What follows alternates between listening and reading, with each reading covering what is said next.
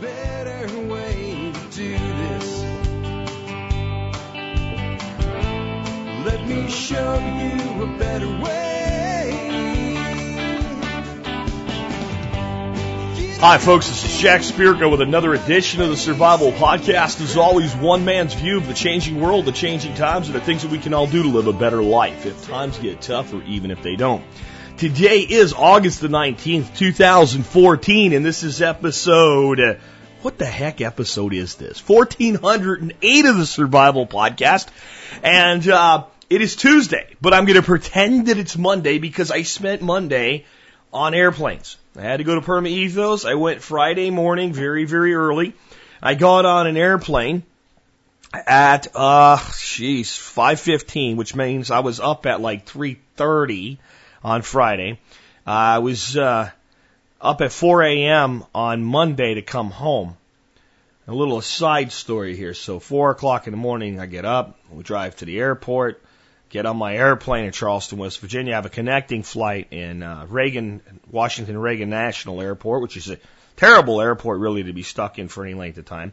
It's a two hour layover, fine. I'll find some breakfast and, you know, have some coffee and take my, uh, read a book or something and no big deal. I get up in the morning at four o'clock and pull my flight status and my, my connecting flight is already delayed from, uh, see, I think it was supposed to take off at like 10 and it's going to take off at 3.30. So I ended up stuck, and it did in fact take off at 3:30. It was damaged due to weather in Dallas the day before, and the plane was coming in. So it was supposed to be in the night before, and it didn't get in until midday the next day. So I ended up stuck in uh, Washington National for over six hours. I discovered that the one-day membership to the uh, to the Admirals Club, or if you're in a different airline, they call it something else, is probably worth the 50 bucks, especially if you got two people, because you can cover up to two guests with you. Um, I sat in comfort. I had a few beers on the house. I had complete uh, high quality internet access the entire time. I had tables to work on. I got caught up on a lot of stuff. And let's face it, if I would have spent six hours eating food down in the uh, airline area, I probably would have spent that much money anyway. So if you're ever stuck, it's not a survival tactic, but it is what I would call a thrival tactic, how to thrive in a crappy situation. Um, again, 50 bucks well spent. I do have a new plan too. The next time they're asking people to not get on a plane that they have a confirmed seat for, and they say you can go on a later flight in first class if you'll like, you know, and did some miles or whatever. I would be like, you know what, throw in, throw in while I'm sitting here for the next two and a half hours, free, uh, free access to the uh, admirals or special club that it would if they have it at that airport, and, and I'll do it. Uh, it's pretty productive time and pretty comfortable time. Anyway, with that, let's uh, talk about what we're going to do today. Since I didn't have a show Monday, we are going to do a Monday show today. Yes, it's Monday on Tuesday. We're going to do uh, Conflicted Monday, and we're going to do a listener feedback show like we do every Monday. Before that, let's go ahead take care of our sponsors. Sponsor of the day number one today is Fortress Defense Consultants. There is an absolute triangle of gun operator efficiency. It is one of the concrete rules. I've never heard anybody else talk about it, but I'm telling you, from my perspective, there's no way around this. There's three components that make a person an effective operator of a weapon. The first is the weapon. No weapon, no operator. Don't matter how smart you are, you're not an operator because you don't got anything to operate. Now you're in a martial arts situation. And martial arts doesn't mean what we always think. It means, you know, using your body basically. So you have to improvise at that point. You don't have a weapon. Number two, if we're talking firearms, which is what I'm talking about here, you have to have ammunition. An empty gun and acting like it ain't empty might work and it might get your head blown off with no ability to uh, protect yourself. And justifiably shot, by the way, if the other person's the one telling the story and you're not there to tell your side of the story because you're dead. But the linchpin, and everybody focuses on the gun and the ammo because you just purchase those, you put them away, you got them, right? You, the operator, and your training. Those three are required to be an effective operator of a firearm. Frank Sharp will help you develop yourself as that linchpin. Check him out today at fortressdefense.com. Next up today, uh, we're going to have an interesting question today that'll get to the heart of this.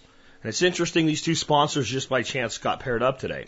Backyard food production. Marjorie Wildcraft will teach you to turn your backyard into a food production machine. I am a huge fan of being able to defend yourself. I don't ever want you to end up in today's conflicted Monday scenario when we talk about it. When it comes down to it, And I'm not saying this is going to dictate how I'll answer the question, but when it comes down to it, you can't eat bullets and you can't eat a gun, and you do have to feed yourself. I've been shot at once in my life, and I was in the Army. I have never had to draw my weapon on anybody. I've never had anybody put a gun in my face. Probably lucky for them that that never happened. But I've had to feed myself three times a day, well, since I got old enough to feed myself instead of being fed by somebody else. Food is something that many preppers don't really think about. They sort of do because they pile a bunch of crap up that they don't really want to eat. But when it comes to high quality nutritional food that you grow for yourself, it doesn't just help you if times get tough. It helps you even if they don't. Check out backyardfoodproduction.com today to learn how you can turn your backyard into a food production machine. Next up, let's talk about today's Conflicted Monday scenario. Remember, every Monday, and this is Conflicted Monday, on Tuesday, um, I read a card from the Conflicted card game where you are to assume that the worst of the worst has happened, the apocalypse has occurred, dogs and cats are having puppy kittens, it's raining zombies from the sky. Ah, it's all over, right? Like that is the, the place you must put yourself mentally to answer this question. In the game, Players draw a card, whatever you get, you're stuck with it. You read it out loud to the group. You answer it. Everybody gives you a score of zero to three on how good they think your score is. And then the next player goes and you play a certain number of rounds and whoever has the most points at the end wins. Okay? So there you go. Um, here we can't do that. So I just read the scenario. You come to our episode 1408 and you say in the comments section what you would do. And then next week I give you a new scenario and tell you what I would have done in last week's scenario. So here's today's scenario. Your family has been without food for quite some time now, and things are beginning to look bleak. You find people willing to trade some food, but the only thing that you have that they will take is your last firearm. How would you react in this scenario? What would you do? Basically, you're starving to death. The only thing you have of value is a gun. The people have some food, small amount, not a ton. You're not going to live on this for a long time, but at least you'll survive for a while. And you either get to keep your gun or you get to eat. What would you do? All right. Next up, last week's conflicted Monday scenario and how Jack would respond to it. Last week's scenario was the US dollar has been printed out of value. The global economy has collapsed. Now the government has mandated that everyone receive an RFID chip as part of a new digital currency. Everyone who does not receive the implant will be cut off from buying and selling. Would you receive the chip or what steps would you take in this new world to survive? And I put tin hat alert for last Monday's scenario. It was inevitable that many listeners said, it's the mark of the beast! I will not take the mark of the beast. You probably already have. If you believe that makes you have the mark of the beast, you probably hold your phone in your right hand and put it up to the side of your head when you talk on it. It's tracking you already. Oh no, you've been marked. Yes. Um, let me just speak on the religious connotations of this without any judgment on anybody's faith. Um, I do not follow the faith of the majority of this audience. I am not a quote unquote Christian. I am a deist, as many of you know. Uh, please don't try to save me. I'm quite happy the way that I am. If you don't know what a deist is, look it up and know the definition you read will probably be wrong. Anyway, um, but I am a student of the Bible. I actually was uh, very involved with uh, religious faith of this type at one time, and I can tell you that I believe that everybody that's reading the book of Revelations as though it's something that will soon come to pass has missed the point that it's something that came to pass, and the mark of the beast had to do with Caesar Augustus. But anyway, so I don't think that you're going to have this as a religious thing in your future, even if your belief is proven to be right and mine is wrong. I still think you're misinterpreting your own information, but you can believe whatever you want. Um, here's the deal on this. Here's my first statement on this. If the entire global economy has collapsed and they're broke, uh, they don't have the money to do this. So I don't think it's going to happen. So it's not, it's not a legitimate question. That this is not the, if this were to happen, it wouldn't happen after the entire economy's collapsed. Number two, if it did happen, if like they tried to put it back together, so we're gonna do this chip thing now. Okay, here's the reality. If the entire economy's collapsed, most things are probably moving through a secondary economy right now, and nobody could give a shit whether you have a chip or not. They care about you've got a black market as the global economy, so I don't need your chip. So I ain't doing it. Number three, I don't care if I believe in a religious connotation this or not. No, you're not implanting shit in my body, and you'll have to kill me to get it done. You'll have to kill me to get it done. As for the, the, the truth is, this has already been done with your cell phone. Then why will I use a cell phone? Because I can turn it the hell off anytime I want. That's why. Because I can leave it behind when I go somewhere. Right? It's not attached to me. But it's good enough. So those of you that think this is your future, you're if you pick up your phone right now and look at it, you're holding your future as it pertains to tracking. That's why they're putting data centers in the size of the Capitol building times three in places like Salt Lake City and, and places in Maryland to hold all this data about you. And yes, they're already tracking you. As far as cutting off your ability to buy or to sell, um, they don't want to ever cut anybody's ability off to buy or to sell. Your buying and selling is what makes you ding, ding, ding, a battery that pays taxes. Yes, that's what you are for the machine.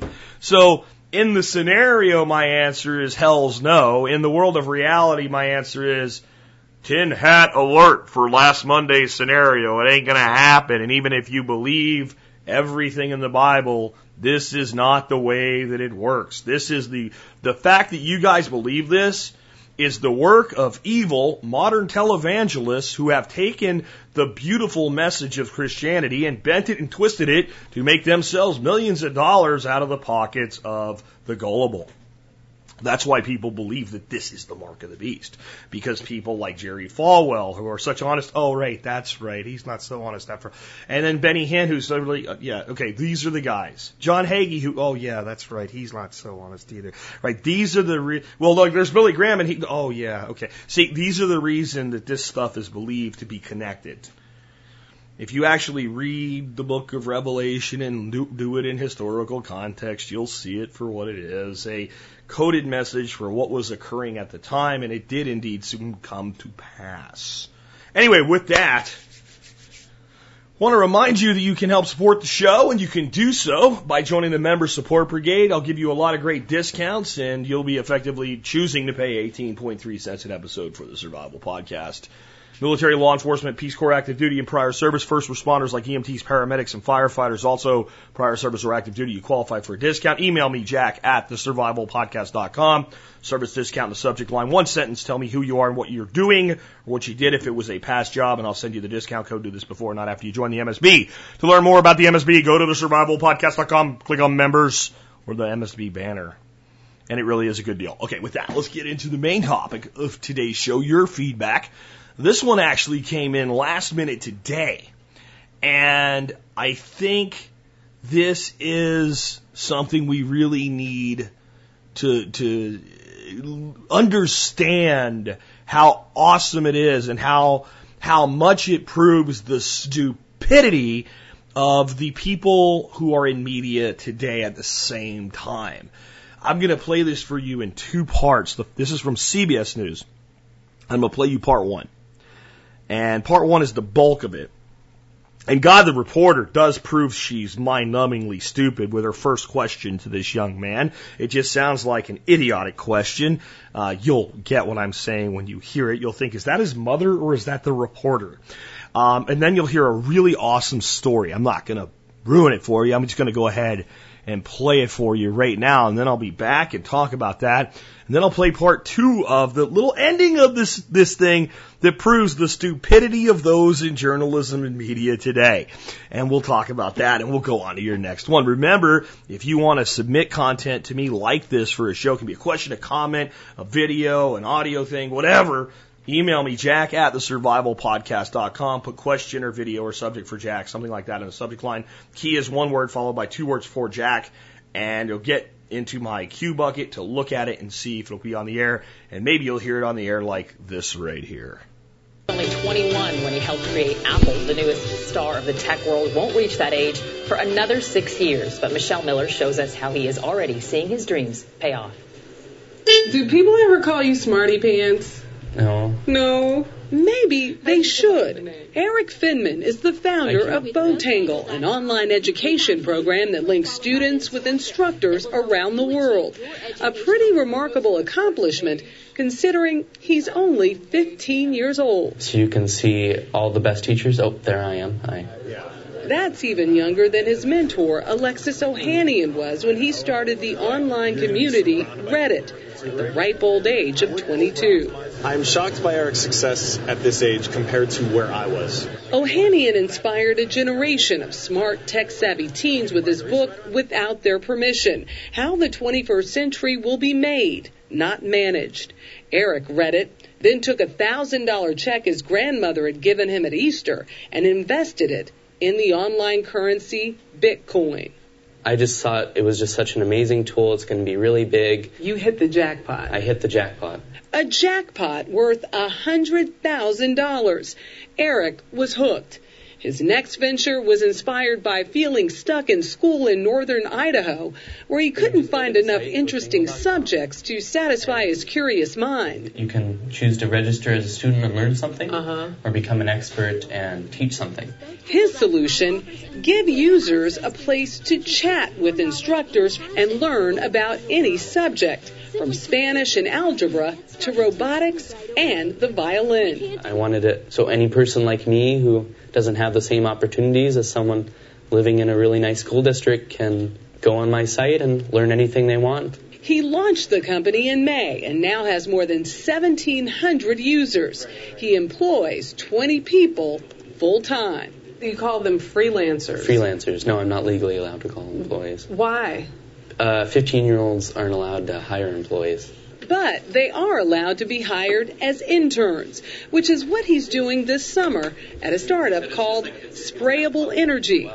Where he hopes to be next is working for himself, either in Silicon Valley or New York City. The one place Erik doesn't want to go again is school. Not a very. You have a deal with your parents. I do. Uh, they said if I make a million dollars before I turn 18, I don't have to go to college. Really? Really. But I thought you were a guy who was all about education. I don't do very well in the current academic system, and I think you need to kind of redo it or recreate it. But his mentor, who reached his own success after college, warns don't grow up too fast. Part of the advice I give to these exceptional young people is actually like, don't forget to have a childhood too, because that's pretty special. You only get one of those. For now, this whiz kid is finding a way to live in both worlds. For CBS This Morning, Michelle Miller, New York. Okay, I'm going to be very brief with my initial response here and just point a few obvious things out. One, do people ever call you smarty pants? Like, how do you have a job? And two, this is really cool what this kid's doing. And, um, I want you, before I play this second part, this last little six second part, come back and give my critique of the whole thing. I want you to think about what this kid's mentor said about not wasting his childhood to have a childhood and what he didn't say. I want you to think about what did he not say when he said, you know, he should make sure he enjoys his childhood, he only gets one. And then listen to the mind numbing idiocy of the reporters back at the desk who discussed this little thing uh, that their idiot cohort just covered. And then I'll come back with my whole thing on this. Yeah, he shouldn't give that up, the chance to go to college. How cool is that kid, though? He's Yeah. going to do all right regardless. He's going to do all right. In honor of Michelle, though, if we ever see him, we should call him Smarty Pants. Yeah, yeah, he shouldn't give that up. A, a, a chance to go to college. What, a chance to go spend four years of his life participating in education system that he has built a system that destroys, destroys it? Like this is like, you know, this is like saying that like, oh, I don't know, maybe something like this. Like Thomas Edison, after he invented the light bulb, should go back to school to learn how to run a gas lamp. I mean, are these people this stupid? And ding, ding, ding, the answer is yes, they are. They really are this dumb. Here's why they're stupid, because every one of those empty suits sitting behind that desk reporting the news to you, which just means reading the bullshit somebody 5,000 miles away at Reuters wrote and re-parroting it out, because we've proven that's the case thanks to late night television's comedy, have we not in the past? went to college to get a degree in journalism that isn't worth jack diddly crap except to their HR department who goes, yes, you have a degree, check mark. Now you may be interviewed to see if you qualify to be on our fine establishment of news that less and less people are watching every day. Let me go back to playing Tetris because that's my sum total knowledge of computers. Yes, that is the world these people live in. Morons! Morons! This kid has developed a system that lets a student anywhere in the world find a teacher anywhere in the world to teach them about what they actually want to know. And they think he shouldn't squander his childhood by not attending one of our fine academic institutions. Do I need to say, I mean, I think I should just quit. I think I should just go to the next story. How stupid are these people? These are the same people, I'm telling you, they're the same people that have about once a month, every news channel has the pointless Web 2.0 bitch session where they make fun of kids with nose rings and pink hair using shorthand on Twitter and Facebook. This is the kid they're making fun of. He made a hundred grand on Bitcoin, which they said was a scam. Okay? He took a thousand dollars, turned it into a hundred dollars, created a company where he's so young he can't have employees because the government's so stupid they said he's too young to have an employee. I have a couple things I'd like to inform this young man about. He can be an owner in a company, a corporation, and the corporation can have employees. That's number one. Number two, he needs to have a conversation with his parents, does he not? And say, I appreciate the fact that you made me a deal and said at the age of 18, if I've made a million dollars, I do not have to go to college. But I'd like to inform you at the age of 18, I don't have to do jack diddly crap. And he should go out on his own and he shouldn't worry about interning for somebody else unless it's going to teach him what he needs to know to blow up this enterprise. And he needs to make this thing what it can be, which is a billion dollar company before his 20th birthday. That's what this company can be. This company he's built can be worth a billion dollars as it closes the doors of outdated academic institutions and provides opportunities for people all over the world.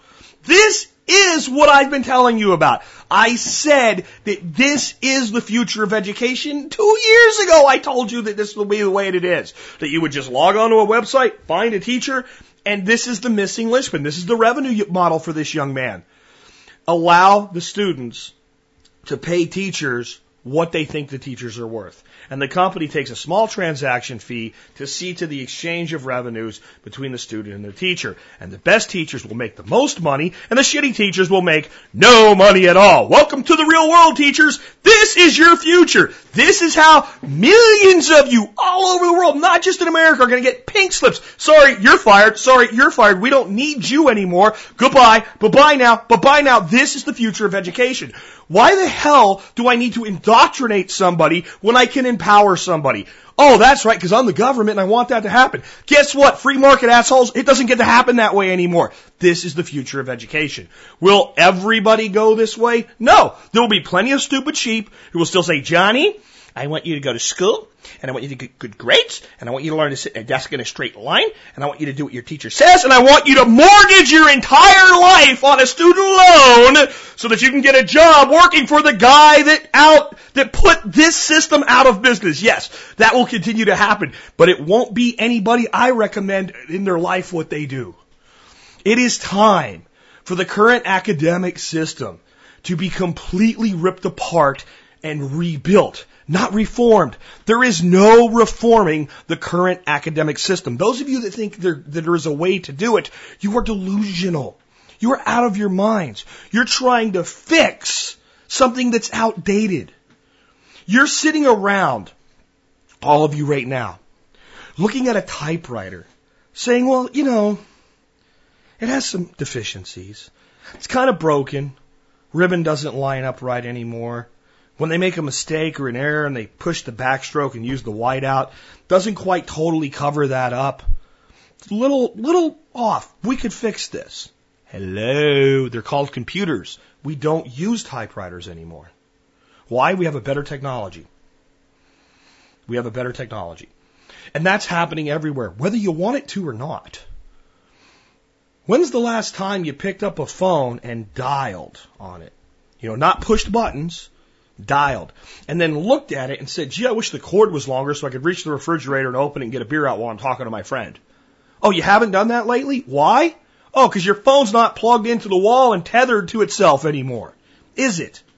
Those of you that even have landlines, is your phone bolted to the wall? No, because we have better technology.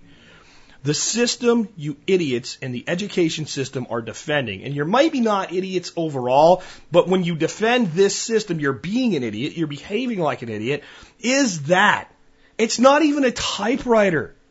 You're defending like an old school printing press, right? Where you have to typeset everything and then there's one page. There's two pages. There's three pages. And you're about to see why I did this segment before the history segment. There's four pages. We can make this better. We can reform it. We can't let it go. It's part of our tradition. Yeah. And then long, long after we had many, many more improvements. You know, remember that was a dot matrix? Now it's shunk, shunk, shunk. You know, 30, 40 pages a minute, shunk, shunk. Some high speed stuff can do a page a second. But no, we should hold on to. See, this is, this is, we get this. In every walk of life, we comprehend something has been done away with. It's archaic. It is no longer valuable to us. There's a better way to do this. We understand that. And then we take the educational system and call it sacred. They treat schools in this country like freaking churches. They do. As much as the public education system seems to hate religion, they, they treat their own institution like a church. You know, like a Catholic church. Pay the priest a little more every year, no matter what, and kind of get a raise. And uh, they're to be revered, and they're not to be questioned. I mean, come on. Hello, let the market decide. Congratulations to this young man on what he's created. And please, when you turn 18, go do whatever the hell you want. Always love your parents, always respect your parents, but don't go to college because they say you have to. I'm here to tell you, no, you don't. No, you don't. No, you don't. No, you don't. Because did his mentor say, I really tell these exceptional young people to not squander their chance for education and to go to college and to expand what they already have. No, he said, don't waste your childhood. So here's, here's a clue. Uh, make a shitload of money on this and take a great big trip around the world and give yourself an amazing education, an amazing time and hang out with cool people and enjoy your childhood while you're at it. Instead of sitting in a classroom listening to some ass clown that's not half as talented as you telling you what you supposedly need to know. Don't squander. He, he, he shouldn't give that up. A chance to go to college. Moron. All right, let's talk about the history segment today. I did leave it for the second segment today instead of doing it in the front because I'm going to talk to you about two of them today. And there's three, and they're all extremely interesting subjects. I mean, Alex teed up and freaking teed off with like three home runs on this one. And they're all short too, so they're cool, easy to cover, and just awesome. So there's China, the Yongle Encyclopedia, Dracula, The Order of the Dragon, and France Passes on the Salt. I recommend you read France Passes on the Salt for yourself at tspwiki.com. I'm going to read two of them to you today instead of just one. Starting out with, and this is the year 1408. For those that are new to the show, every episode we do a little snapshot of history. What happened in the year that was the episode? So 1408. China, the Yongle Encyclopedia. A few years ago, the Yongle Emperor Zhu Di commissioned thousands of scholars to compile the Yongle Encyclopedia, the largest collection of information on planet Earth to this date. It will hold that position into the 20th century. It is written in traditional Chinese characters, and it is so large it cannot be printed using a block character method of printing. It must be copied by hand, and that means there is only one copy. It is composed of 917,480 pages and 11,095 bound books. The original will be destroyed sometime before the 1500s. Alex's take, who puts these together for us at tspwiki.com. No complete copy of the encyclopedia survives to the modern day, but the Library of Congress has a partial copy of it uh, in Chinese and in PDF format. it won't be lost now, will it? Um, see the link below. This is not the first compilation of an encyclopedia by the Chinese, but it's the largest. The oldest encyclopedia still in existence is the Naturalis Historia, Natural History, a 10 volume work in Latin compiled around the year 77 to 79 AD. By Pliny the, Pliny the Elder. A link to the version in English can be found below as well. So if you'd like to read the first known encyclopedia from the year 77 to 79 AD, you can read it for free online. Huh. But if you want to read this one, you can't because it was destroyed and it's gone now. Because it used an archaic method of conveying information, handwriting. I'll let you make the connection to the segment that we opened up with today because I want to tell you about Dracula, the Order of the Dragon. Do you know the Order of the Dragon? Is that Bruce Lee? No, Dracula, like Count Dracula. Yes, I want to suck your blood. Yes, it actually finds its origins here in 1408. Dragon Court is back. The King of Hungary, King Sigmus, Sig, Sigismund, Sigismund, who is also the Holy Roman Emperor, has reinstituted this honorary order it will be known as the Order of the Dragon, and women can join. In fact, the king's wife and daughter will be one, uh, one of the order's first members, probably to protect them. The order is dedicated to the cross due to the Ottoman Turks' recent threat to Hungary. The king has responded by leading the crusaders against them. So I want you to understand this, just for the irony that you'll see in a second. The Dragon Court is back, and it is led under the under the banner of the cross of Christianity, of cross of Christendom. That is its origins. Vlad, and this is Alex, Shrugged, Alex Shrugged's take, Vlad II, the Duke of Wallachia, will join the order in 1431. He will receive the surname Dracul. His son, Vlad III, will inherit the surname of Dracula and receive a different name from his enemies, Vlad the Impaler because he will decorate the forest with the bodies of his enemies impaled on stakes. Vlad the Impaler is also a man whose name will inspire the myth of vampires when Bram Stoker uses Count Dracula as the monster in his 1897 novel Dracula. So now you know the origins of Dracula and not just that it was Vlad the Impaler because lots of us do know that, but you know where it came from. The Dragon Court a order chartered under Christendom, put together to repel the Ottoman Turks and their recent threats to Hung- and their threats to Hungary at the time, not recent at this point, and the son of a son of a king who put people on giant pikes. Anyway, with that, let's get back into your feedback. And now you know something new about history. I'm going to introduce another news segment for you. Uh, I'm not going to tell you about it much at all. I just want to prime you for it. And I'm going to tell you a title of an episode of the Survival podcast I did when I still used to do this show from my car, the 2006.5 Jetta Diesel TDI that I called my personal mobile studio. This was a long time ago. For many of you that have followed me from the beginning, you know that. But this was on February 9th, 2009. I won't play a segment of the episode for you, but um, I will read the title for you. Episode 138. What if climate change means global cooling? And with that, I present to you the following. Climate change is not the first matter of argument that will come up between people. Mostly it's about the economy, wars on the other side of the world, and what the optics are that change how people feel about their elected officials. But when it does come up, we are bombarded with how mankind is destroying the planet. Certainly as a part of the mess, but plenty of times Mother Nature's role is quickly discarded. Not now. Welcome into Midpoint, president of the Space and Science Research Corporation, a leading independent climate research firm, a former White House space program advisor, and author of Dark Winter How the Sun is Causing a 30 Year Cold Spell. It's a pleasure to welcome John Casey to the show today. John, thanks so much for being here. Thanks for having me, Ed. The sun, the heat, the warmth, with a cold spell. Immediately there are people shaking their heads and saying, How can this possibly be? Uh, the way is uh, pretty straightforward. The sun is not only responsible for heating the earth, and it has done a great job of that over the last few hundred years, but when the sun cuts back and goes into what we call a solar hibernation, cuts back on that warming energy, the earth gets cold. Now, there are those people who will say it can't change that much. The sun is so far away. I know we're getting into basics of science here, but when you start talking about climate change, I think you have to discuss that a little bit and sometimes give people a little bit of the solar reality here. and the distances we face and the things that affect it.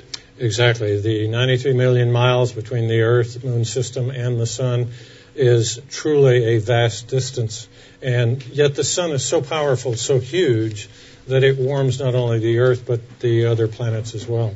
What we now know, after decades of research, is that the slightest variation in the sun's energy output can make the difference between the modern warm period we just went through versus a new global ice age. Okay, now the modern warm period we just went through, was that the anomaly scientifically, or is that the norm?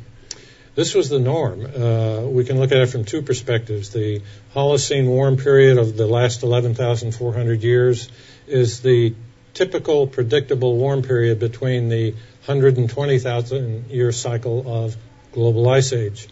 On the other hand, what's happening now is a much smaller cycle, but one we can relate to, a relational cycle, of only 206 years long, has now decided to shift from warming phase to cooling phase and we are already in that cooling phase. How long is it go? I mean, 30 years. I mean, that's what the book says. Is that the norm That's here correct. then for the cooling phase for 30 years? That's correct. Uh, at least a 30 year record cold period. When you talk cold period, though, what are we talking? Because we have to be. I, I, I don't want to scare people here to think that all of a sudden we're going to remake Day After, Day After Tomorrow and make it the second version of this. It's not as if we're going to plunge into an ice age, though, is it? Uh, Day After Tomorrow, wonderful movie. I loved it myself. uh, Day After Tomorrow is based on global warming causing a new ice age.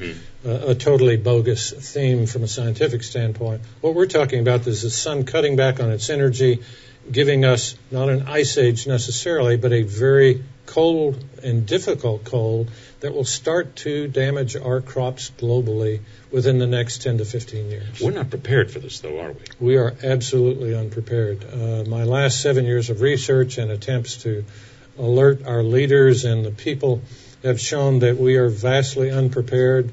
Uh, perhaps the Russians are more prepared than we are, so? but certainly not in the U.S. How so? Well, surprisingly, the former communist Soviet Union uh, is quite open and quite free for their climate scientists to tell the truth about the climate, which is global warming ended many years ago and a new cold climate has begun. They are routinely interviewed on their TV and, and their news media. Uh, we believe their government is planning for this new cold era. But it's just the opposite here in the U.S., where if any government scientist dared stand up and say what I'm saying today, they wouldn't be around in their job very long. Why is that when we have scientists? Obviously, it's not as if you are Bill Nye the Science Guy. You you guys do this for a living. It's not as if you do this on television. So then why why is it so hard for lawmakers to understand that? Is it partisan politics? Is it current administration? What is it that stops this from becoming at least a part of the equation to make a serious uh, conclusion? It, it has always been about the politics. It has never been about the science. If you go back and look at how the man-made global warming movement got started back in the mid 80s in Great Britain, in fact, and was picked up by the UN and then transferred over to the US, it was always a political movement from the outset. The greenhouse gas theory, the minuscule amount of CO2 that mankind puts in the atmosphere, has just been a political tool to affect political agendas, typically progressive, liberal, and socialist agendas. But is it not fair to say that at least man has a part in all this? I mean, certainly when you see the, the global warming alarmists that come out, they make it seem as if if it's 10 parts, nine of them are all man, one is science. Wouldn't it be the other way around? Uh, clearly, it is the other way around. What we've learned, if anything, from the billions and billions of dollars in 25 years of research, is that mankind's component to the greenhouse gases is truly insignificant. By even the Department of Energy standards, natural CO2 is 20 times more voluminous than mankind can produce, and by some estimates, even 40 times. So it's really insignificant even to CO2, which is insignificant to water vapor, which is 95% of all greenhouse gases. Are we looking at at least a scenario where if we take action as Mother Nature changes, that things can repair itself, that the earth will actually right itself eventually, or are we, as some continue to scream, going to hit a tipping point sooner or later, and there's no coming back. The tipping point has already been passed, but it's not the Al Gore tipping point of uncontrolled global warming that we cannot repair or modify. The tipping point was the fact that most Americans in the last five years have begun to realize that man made climate change by the greenhouse gas theory is really not all it was cracked up to be. And in fact, in my book, I call it the greatest scientific fraud in history and it is one that the administration perpetuates. Absolutely does. Uh, when you have the President of the United States in June of last year, as he did at Georgetown University, tell the world that not only do we still have warming, but global warming is accelerating, truly we're in trouble and we're not prepared for what's coming. And you've opened up another can of worms, which unfortunately we're out of time on, but all I can think of is food sources, water levels, different things like this, which we are simply not ready to, and we, we seem to always be doing as a catch up. We have a lot of else. preparation ahead of us. I want to remind everybody the book once again. We'll show you a copy of it. It is called Dark Winter How the Sun is Causing a 30 Year Cold Spell. It is fascinating and simply something that if you have any interest in the global warming debate, I would really heartily suggest that you read, John. It is a pleasure for you to come by. Thank you. Thank you so much because, hey, we're always looking to tell the truth here. That's what we do. How hard is that to find with yeah. some places, right? All right, after the break, suntan oil and parkas for everyone. Okay, I was just making that up because it seemed to actually fit what's coming up here. Another edition of On Point and so much more right here on Midpoint. I, I want to read just a couple of my replies before I go forward with this in the comments section of episode 138 where I discussed this all the way back in 2009. This was in response to some stuff said by Black Mac X, who I don't think is listened to the show for probably four years. Don't take this wrong, my friend, but what are you basing that on? That the global warming is real, right? The same propaganda that tells global warming is real and ignores the real climatic data that shows that we are right now entering a cooling period. I don't pretend to be 100% right on this, but all I want people to do is actually look at the real data and the real science behind this. It just seems that people have accepted the junk science and marketing spin without really questioning it. And then in a response to a person that called himself Survival Topics, who also was a listener back then, I don't think's been around for a while. Why are you willing to question all hype and spin from government except global warming? Man has had many negative effects on the environment from local effects to quite global ones. Still, there's a big jump between causing soil erosion, water pollution, or acid rain to actually altering the global climate. Um, Again, notice how all the global warming propaganda has changed from global warming to climate change. Why? We 100% are, by all scientific indications, about to enter a cooling. In fact, it has started already. Now, odds are it will not be the next little ice age, but it throws a wrench in the works for the globalists that want to institute a carbon tax. So now we hear global warming is the cause of global cooling.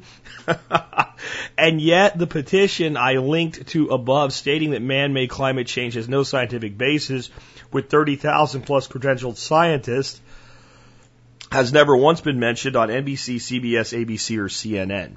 Okay, so I don't actually want to go into uh, Jack was right or Jack was wrong. I don't think anything I played you or read proves that I'm right or wrong in either way.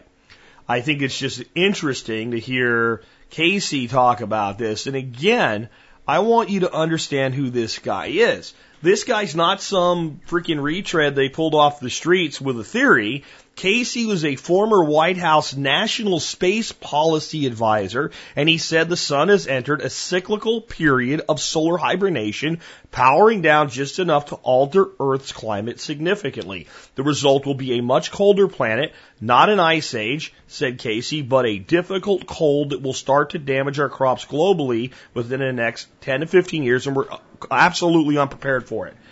Um, I am not even going to say I agree with the fact that we will enter a cooling period that will significantly damage crops in the next 10 to 15 years. I believe there, by a preponderance of, ev- of the evidence right now from the work this guy's doing and the work that a, a group of people called suspicious observers who specialize in the scientific analysis of space weather phenomena are doing, that that's highly likely. But I'm not saying I agree with it because I don't really know. I do know this, the whole CO2 is making the earth hot BS doesn't pass muster when scientifically examined. But let's say we don't know. I, because I, I want to talk about this from a totally different angle than you might expect if you know what my thoughts are on the scientific mumbo jumbo bullshit used to sell this lie to Americans to sucker them out of their money. I don't actually want to talk about, well, this could be right or that could be right. I want to talk about one thing. We're unprepared. We are unprepared for climate change. I want you, if you are a person that when every time you hear that you go, ah, because you know that there's so much BS around it, I want you to let go of the BS. I want you to take the word for what it would have meant to anybody, let's say in 1950. It would meant shit is the way it is now, and it might be different tomorrow. Okay? I don't want you to use it with the Al Gore connotations. And I, if you believe that, I want you to let go. I want everybody for the next five to ten minutes to take all your political baggage attached to global warming, global cooling, climate change, and everything connected to it. I want you to just puke it out, eh, metaphorically, don't actually puke, put it in a little box, set it on the shelf. I promise you, I will not object to you taking it and shoving it back in your body after we have this little discussion. Can we do that? Just for 10 minutes. I want to talk about being totally unprepared for climate change with no political baggage. Let's say it is going to get cooler. I know, but check it. No, no, no, no. Remember, you put it on the shelf. Shut up. Just let it go. Let's say that it is going to get cooler. I'm going to come around the other way, and you're going to be happy in just a second, but put it in the box, put it away, okay? All right. Let's say that it is going to get cooler, especially a decade out from now. It's going to get a lot cooler. They're going to have much longer winters that your, your, your last average frost date will move forward by two weeks. Just two weeks. That your frost dates will average two weeks further, and let's say that on the fall side, those frost dates will move up by two weeks, your first frost dates, and will take 30 days out of your growing cycle. How do you feel about that if you live in a place with a 90 day growing window right now of above freezing temperatures? Now imagine you're a farmer, not just a homesteader that can make some cloches and greenhouses and put up some row covers, and you're trying to grow a giant field of corn. How do you feel about it now? Okay? Now, I want you to think about it completely the other way around. What does it mean if it gets warmer? By the same factor your frost dates move out two weeks and up two weeks so that you now have a month of extra growing time. Assuming drought doesn't kill you, what does that mean for you? In many ways, it's actually better, but is it? Because there's a lot of crops that are actually part of the rotation that work with the cooler weather. Most farmers today are growing two crops. I'm talking mass production, monocultured agriculture, and even small farm productive farming done at even an organic level, right? Vegetable farming, and things like that. There's these rotational periods in there. Either scenario, either scenario, we are not prepared for. We're not designing into our systems anything other than average. We base everything on average. We're putting no redundancies in our system. Now, here's the truth, and again, you gotta leave your baggage on the shelf. Because I'm not saying what's gonna happen. This is the truth though. It is a bigger problem if it gets colder than if it gets warmer. Oh, isolate. No, no, no, no, no. Leave it in the box. Leave it in the box. Minor change. Bigger problem when it comes to feeding people if it gets colder than if it gets warmer. It's the truth. Doesn't matter what you politically think about it. I'm not saying, again, I'm not saying what's going to happen. I'm telling you that from a standpoint of being able to feed people around the world, that if it gets warmer, as long as we can irrigate crops doing things our crappy, shitty way, it's a bigger problem if it gets colder. And that's just fun. You, you could talk to any farmer on this and just say, I'm going to give you two choices, Farmer Bob.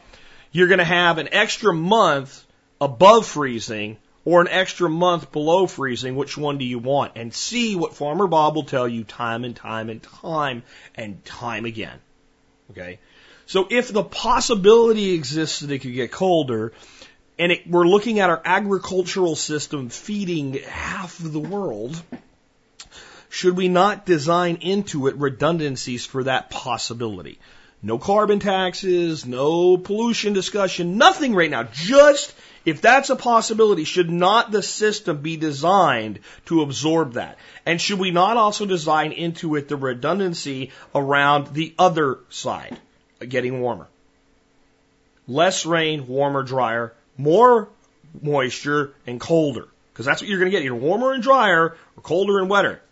That's the in the minor fluctuations, not the major fluctuations. You get a new ice age, you get dry as shit. It's an it's an even bigger problem. But that in our minor fluctuations, when we get colder weather, we end up with a wetter climate, even if we have the same amount of precipitation because there's less evaporation. See, I'm not just a redneck. I actually know some words with multiple syllables in them. And I can pronounce them correctly when I choose to. All right. So my point here is this is why we need to be embracing sustainable agriculture and permaculture and restoration agriculture principles in our food systems and begin the adjustment now. At Perma Ethos, we're running a PDC. The lessons are coming out now. And for students taking that course, I'm doing adjunctive videos. That means videos in addition to the lessons that are being done by Josiah up in West Virginia. And one of the students asked a question in the first chapter and said, can we really fill grocery store shelves running farms in a sustainable permaculture style way right now? And my answer was absolutely not. We cannot. And that would shock a lot of people that I would say that, but I'm being honest. See, it's an interesting thing when you're honest. You have to be honest about things even when you don't really want to say it or you don't want to think it, but that's the truth. No, we cannot, and here's why. Even if it could be done rapidly, five years, everything transformed. It will actually take longer to transform the distribution systems that are currently designed to deal with staple crops like soy, corn, wheat, rice, canola, etc then it will to transform the fields. And it'll take more than five years to transform the fields, even if everybody wanted to do it, we all got on board with it right now. It just can't be done overnight. And doing it in the midst of calamity like, oh gee, a, a, a new solar minimal period creating harsh, harsher cold conditions without taking the time we have now to start doing things that do things like prevent frost pocket buildup and provide frost sheltering and develop microclimates and do all the things we can do to counter climate change. Um, and then trying to wait till the crisis to do it is even harder. So to me, I don't care if it's getting warmer or cooler or drier or wetter or windier or stiller. In one way or another, any change kicks us in the ass right now. On top of it, when it comes to food production, we are literally destroying our soil. We are sending it to the Gulf of Mexico and killing fish with our soil. The largest export in the United States. Don't I sound like a, a, typical Republican that hates the environment, that wants to destroy everything and pollute my backyard and, and, and, and pour oil on baby seals here? Don't I? No, see, it's not that way, right? So we are taking our topsoil and all of these chemicals that we're dumping on it, which all come from fossil fuels, by the way. That's how we get all this NPK and we are putting it into the rivers and streams and going down the Mississippi River is the biggest export mechanism in this country of our number one export, which is its topsoil. The number two way we export it is through the wind and out to the oceans and other ways. And it is going in there and it is killing our ecosystems in the Gulf of Mexico. Yay, us. So we're also degrading the soil, which reduces the resiliency of our crops to deal with climate change. And our solution to that is genetically engineering the seed. We're screwed, in other words. We are, as a global society that has all of the alarmists in it that are worried about global warming and peak oil, you better start thinking about peak food. And like I said with peak oil, it doesn't matter if the peak happens where we can no longer meet demand because demand grows excessively above production capacity or production capacity declines or a combination of both. No matter how that problem occurs, you have the same problem. It's, it's not coming with food. It exists with food. Nobody with enough money to buy gas goes without a gallon of gasoline anywhere in the world unless there's somebody with a gun preventing it get getting there there's some kind of civil war or embargo or whatever. If you want a gallon of gas in the world and you have enough money to pay for a gallon of gas, you can get a gallon of gas. There are people going hungry that could buy food if it was there. It's happening.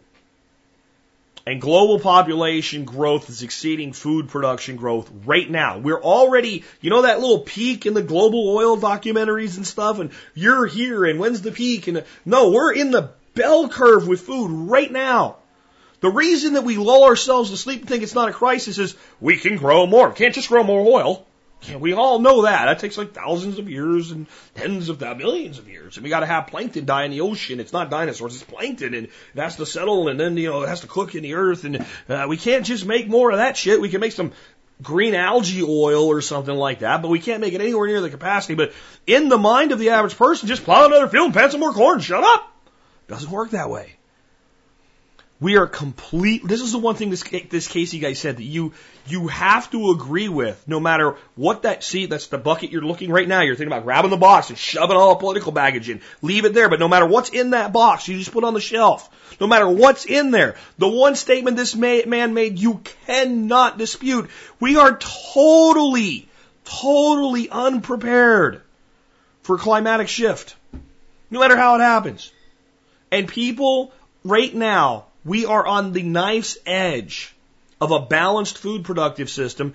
And we're not really there because some countries like the United States and Europe and Australia and New Zealand and other developed prosperous nations eat well and throw away food while other people in the world starve. That's the reality. And we're heading for a place where, you, you know what? This is what people don't get. I've had people say, well, if, if you ever really got that bad, like we talk about the conflicted scenarios, if I had to, I'd, scar- I'd scavenge garbage piles. There's always something to, to scavenge. And you got freetarians or whatever, free, whatever, freegans, you know, they eat all their food out of garbage dumpsters and all. Do you know what? I spent a lot of time in some nations that, you know, you might have to look at a globe to figure out where they are. There are places like Honduras and Panama and Ecuador in Colombia and um, El Salvador. And I didn't see a lot of food being thrown away. I didn't see a lot of, I actually didn't see a lot of garbage dumps. There was very little waste product. Um, if you get out of the cities and into the countryside where people live on what they have available, almost nothing's thrown away. We very well could see a society like that globally. Now, I think that even with these changes, that there's certain level of privilege bought with money in society today, and that privilege will continue to exist. But the number of people with that privilege is also declining, and that includes you. Yes, you have a privilege, not because you're white and male, which is the check your privilege nonsense, but you have a privilege because you live in this country. You have a, you are privileged that you live in this country, in spite of the fact that it's turning into a complete totalitarian police state.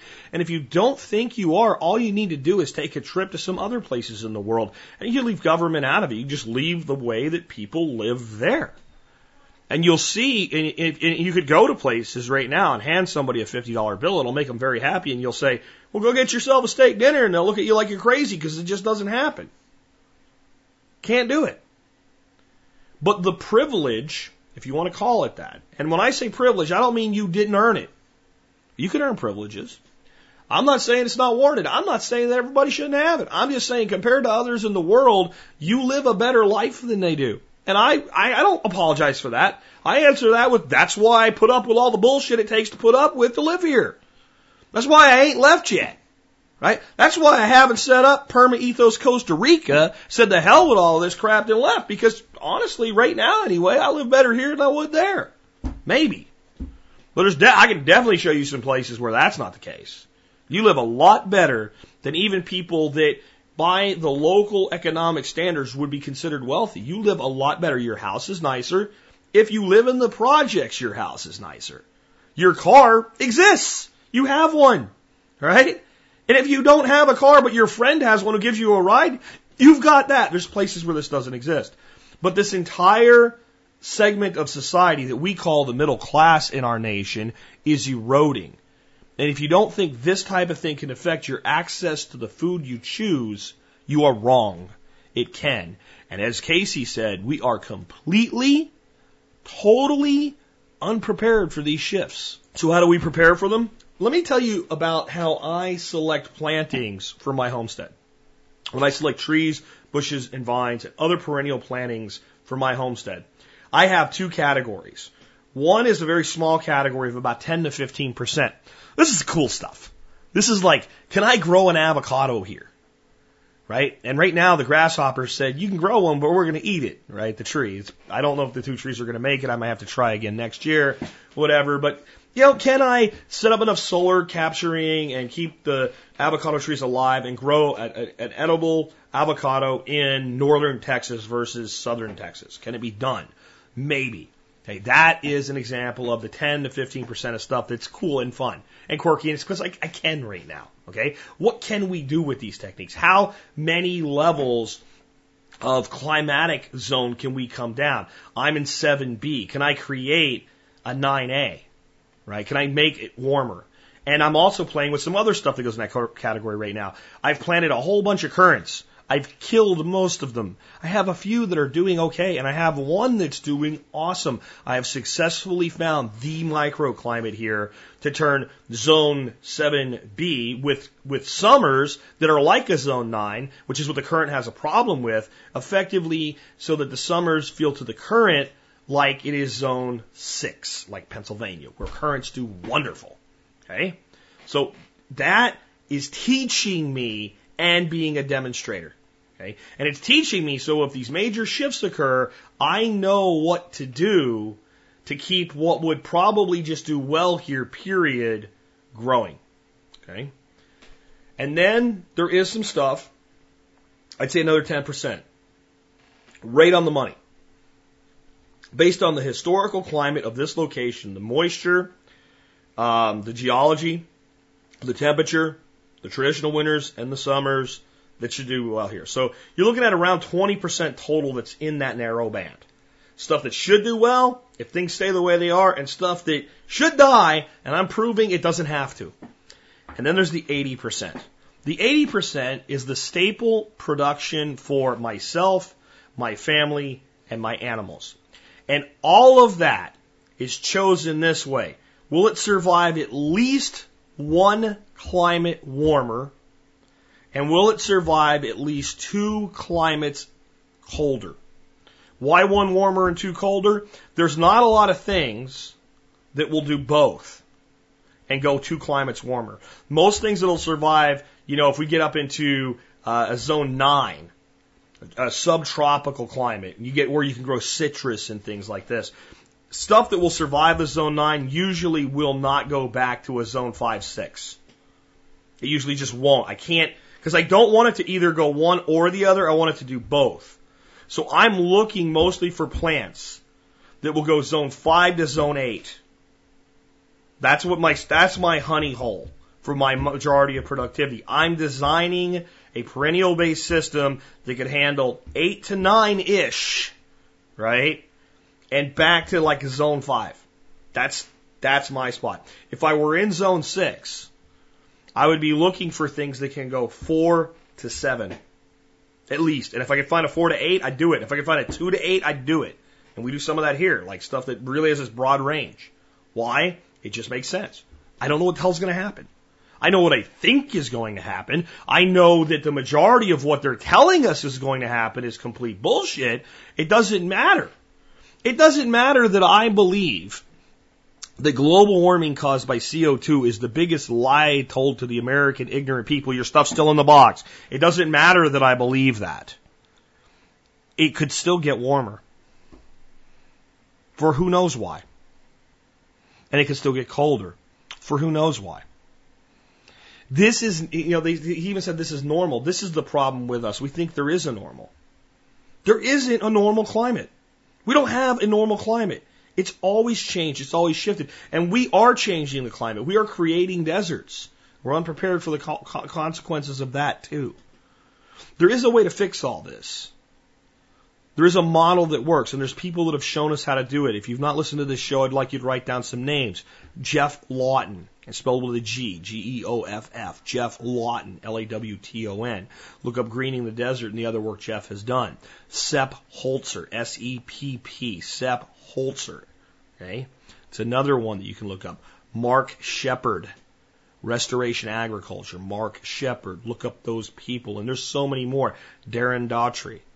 There are people all over the world demonstrating how this can be done and not just doing it in backyards and small scale, but doing it as mass production systems, feeding thousands of people. We can change things. And it's not just about making it better, it's also making it more resilient. It's building a system that if it gets colder, it's still productive. And if it gets warmer, it's still productive. And if it gets drier, it's still productive. And if it gets wetter, it's still productive. Now, why would I go to all this? This is the survival podcast. You're supposed to be concerned about your survival. Would you rather have a gun or food? Well, I can use a gun to get food, not if there's no food. You have two choices. I put you in a box. You're going to be in the box for the next two days, next 10 days, ah, next year. Give you, I'm going to put you in a solitary confinement, admin segregation in a federal prison. You're not getting out. You're not getting out. Sometime in the next 365 days, someone could come in there and try to hurt you and kill you. You don't know. Could happen, may not happen. You don't know. You just don't know. And you have a gun. What, it's loaded. Don't, I know it's federal prison ad seg, but no, this is my hypothetical scenario. I can make it however I want. They'll give you a loaded 45. It's there. It's got three magazines, loaded to capacity, uh, 24 rounds, hollow point ammunition, ready to go. You can have that gun and keep it, or you can have a 100% guarantee that three times a day for the next 365 days, somebody will slide a tray full of food in there for you to eat. It may not be lobster uh, and filet mignon, but it will be palatable, decent food that will sustain you. You can have A or B. You cannot have both. What will you pick? If you say you will pick the gun, you are full of shit. You are a liar. And even if you said you would, you'd be sliding that thing back through the slot in about a week. Feed me, please. If you're concerned about survival, the global and national food supply should be the first thing on your radar to have a threat to it. Because it is not only the thing that will uh, limit survivability the quickest, but it's also one of the things that will quickly lead to a societal breakdown, that will quickly lead to an economic collapse, that will quickly lead to a pandemic situation with disease, that will quickly lead to everything else you're afraid of. It all hinges on food. It all hinges on food. It all hinges on food. Which is why I am so adamant that every one of us needs to be taking steps to secure our own food supply and put in our own productive systems, whether it's on a balcony, a backyard, or a homestead. I don't care. You should be doing something because nothing has a greater impact on your ability to survive in the future than your ability to feed yourself. I know, yes, you'll die quicker without water than food. For the sake of this conversation, let's place them together since there's a massive amount of moisture in most fresh foods. Not to mention, if there's no water, trust me, there is no food. Food is something we need to be concerned with. And when I look at climate change, with your, your box of shit you're still trying to cram back into your body, give me 20 more seconds. When I look at climate change with all my political baggage in a box, I'm more concerned about its impacts on our ability to feed ourselves globally than I am about whether a polar bear will fall off a freaking iceberg or if an iceberg will reach the shores of the continental United States. I am much more worried about whether or not we'll be able to feed ourselves, and I think you should be too. And now, let the air out, grab your political baggage and cram it back up your butt, and you can scream and yell at the, at the speaker, but I, I can't hear you. I just tricked you into listening to me, and now I, I can only hear you if you comment, and I don't actually hear you. I have to read your comments. So anyway, thank you for doing that. Let's go on to another one let's go totally different than what we've been talking about today. I've got a question here from Monique in Texas. She says, we're clearing out 17 acres in central Texas. That sounds awesome because you must have 17 acres to work with. With tons of cedar and juniper trees, we've got a great tripper, sh- tripper shredder that will take up to six inch diameter trees and branches. My question is what to do with all the chips? And with the trunks, I've heard you say, I've heard that you can't use cedar for hugelkultur and you can't use the chips for garden mulch. Any suggestions for what to do with the mountains of chips we'll have and the trunks? Thanks, Monique Thompson. Uh, the reason you've heard that is cedar is something called uh, which means it has uh, certain chemicals that it produces to suppress the growth of other plants to give it an advantage of growth. And it also is a, a, a wood that has a lot of value in that it's very slow to break down, both of which would be bad for hugelkultur. That said, Paul Wheaton has a video that you can look up um, where they took some uh, slash cedar and made a hugel bed out of it and planted tomatoes in it and then didn't water it and it did really well. So I think the key there was it was pretty chopped up and if you're shredding stuff, well, then it's pretty chopped up. So there is that. Um, what to do with it? There's a lot of things you can do with it. Number one is a lot of people like it. Um, it is not really a serious allelopathic thing when it comes to an emerged growing plant. It's much more a germination inhibitor. So for typical landscaping, a lot of people use cedar mulch because it looks good, it smells good, and it lasts a long time. So from an ornamental prospect, those are great things when you're growing boxwoods and other ornamental plants. So you might have a financial gain to some degree, though it's an awful lot of organic matter to be exporting. So it would be something that does break down in time, especially when it's chipped, and simply chipping lots of it will create a moister environment and putting it in certain locations simply to improve soil will do that. It will just not happen as quickly as if it were oak and what have you. I'm actually more concerned for you about what is going to happen next. Central Texas, enveloped with cedars. By the way, they're not cedars, they're junipers, but like we can call them cedars. They have a lot of similar characteristics, including the ones I just mentioned. But most of the cedars in Texas are not cedars, they're actually a juniper tree. You can look that up. Uh, they are a reparative tree. They grow in damaged landscapes. They're considered invasive now in their native habitat by scientists who are idiots because something is not invasive when it's growing in its native range, dumbasses. So what you know about those cedars is that they are a very hardy tree that's doing all that it can right now to fix your land and you're cutting them away and grinding them up. I'm not saying necessarily to stop, but I'm saying think about getting rid of all of them. And the next part of that is you're probably not going to.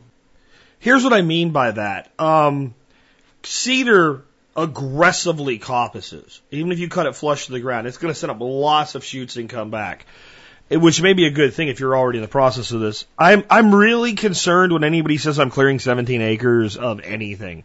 What are you replacing it with? So I'm going to tell you a couple things here, and and it's not going to be a complete answer, but it's going to be the best advice I can give you with the information I have. Number one, don't be afraid to use cedar mulch, especially for perennials that are being planted as plants, not seeds. While there's a mild allelopathic property to cedar, as you shred it and it breaks down over time, that goes down. It's nowhere near as allelopathic as many other allelopathic things, and it will probably do more good for the soil to, for it to be mulched uh, than harm from allelopathic components, especially in a fairly fragile soil that's probably not very deep yet, and it's not going to build up large amounts of this toxin. Much of it will um, leach out. And I really shouldn't use the word toxin. Let's say inhibitor uh, the growth of other plants. And it doesn't inhibit everything. There's plenty of things that grow around cedars, and obviously they're not inhibited by it. So I would use it as mulch specifically for perennials. I would try to keep the depth of it about an inch, which you can spread out a lot of cedar mulch if you're doing that. I wouldn't get much deeper because there's probably a nitrogen deficient environment to begin with. It is going to take up quite a bit of nitrogen. And I would use it in the plan that you have. I would probably export very little of it Though if you can make some money on some of it and you have it well in excess of what you can reliably use, that would be fine too. But the truth is, um, it's it's going to do more for the soil than it will ever do with harm with an allelopathic tendency. Um, my bigger concern again is what are you going to do with the 17 acres? Uh, if you think you're going to turn it into pasture without irrigation, that's going to be really tough, and you are going to have a continuous coppicing of the cedars, so you're in for a long pathway. So you have to actually come up with in other words, right now your problem is not cedar mulch. It's what is the long-term management plan for the land. Uh, let's take another one. Next one's just a quick one. Came in from Russ. Um, I've been saying that Bitcoin would uh, see its mainstream acceptance this year. Uh, I said at the beginning of the year that the whole, you know, mainstream attack of Bitcoin would begin and it would be a full court press, and then about two months into that attack, which did come, I said, "Hey, you know what? It's over. They're going to call it off, and uh, they're going to accept it now. Like they just they're giving up. They they really can't stop this thing now."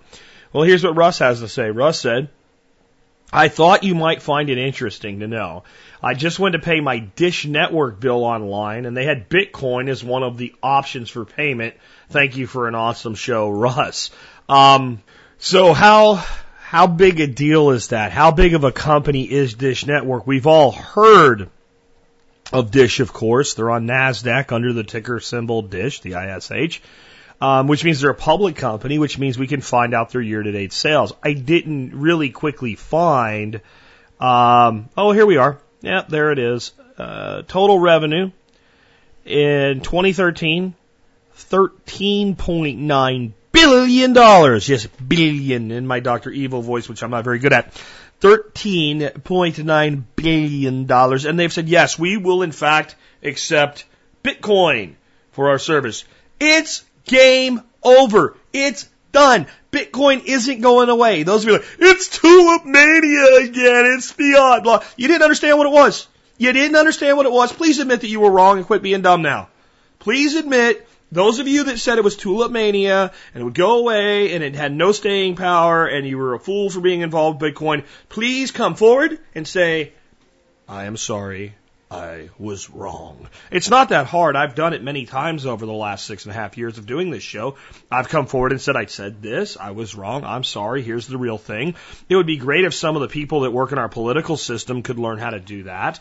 Um, but I'll settle for people in the alternative media space that take these hardline positions on something. Once you get to the point where you're wrong, just, just come out and say you were wrong and you made a mistake and you're not saying that it's the greatest thing in the world or anything, but yeah, it's here to stay and it's it's a real thing and it does really work because it does. And you look kind of dumb if you don't do that. Trust me, I've learned that admitting that you were wrong about things buys you respect and loyalty in the people that listen to you. I shall try, uh, folks, to always do that for you to always be willing to come back and admit that I was wrong when I am in fact proven wrong.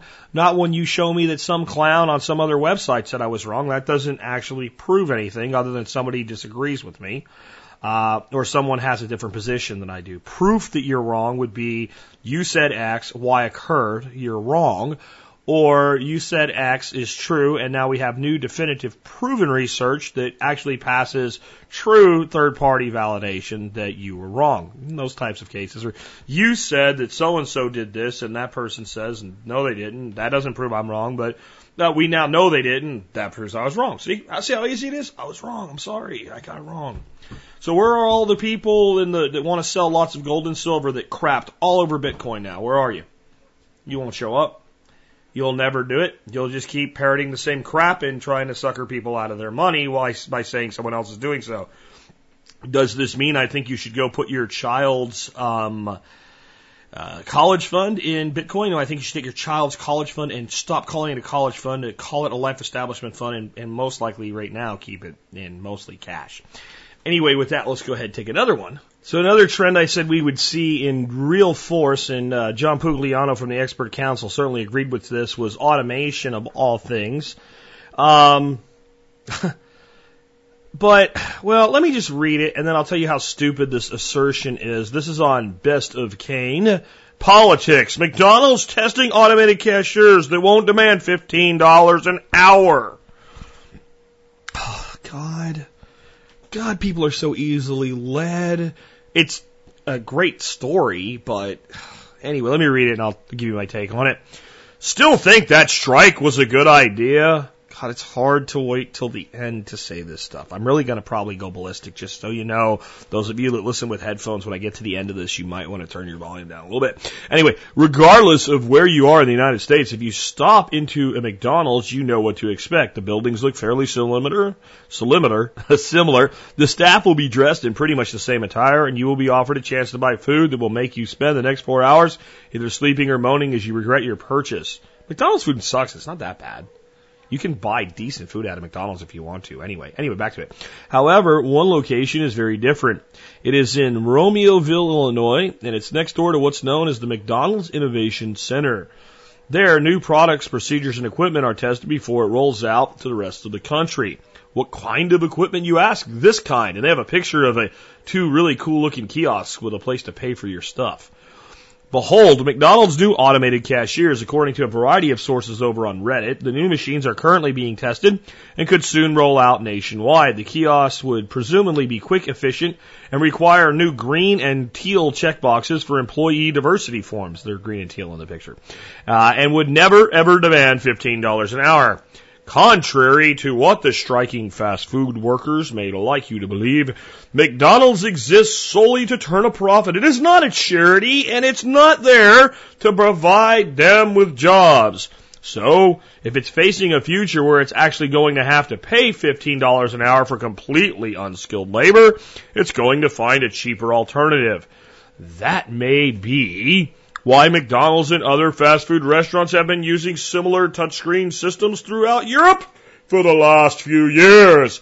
As I and everyone else predicted, that's I, it's not me, that's the author here, increased pressure to hike the wages of easily replaceable fast food employees would end one of two ways. Either McDonald's would be forced to raise its prices to unsustainable levels, or the company would find a way to operate with fewer people since the former would destroy the business and the latter always was the obvious outcome. Oh, and by the way, if you are among those making an argument that this was, quote, always going to happen anyway, of which I am, by the way, you, what you're really arguing is these employees were always going to be rendered unnecessary because they're easily replaced by inexpensive machines. That is what I'm arguing. At least you got that right. If that's what you believe, you're making the case that they never were worth $15 an hour in the first place. Duh! I know that. You just don't know, Mr. Author, Robert and Lori, that you are part of the machine. You are being used. You are a tool. You are an imbecile. You are a moron. You are an ignoramus. Yes, you are. Yes, I know I'm weird today. I'm happy to be back broadcasting with you guys.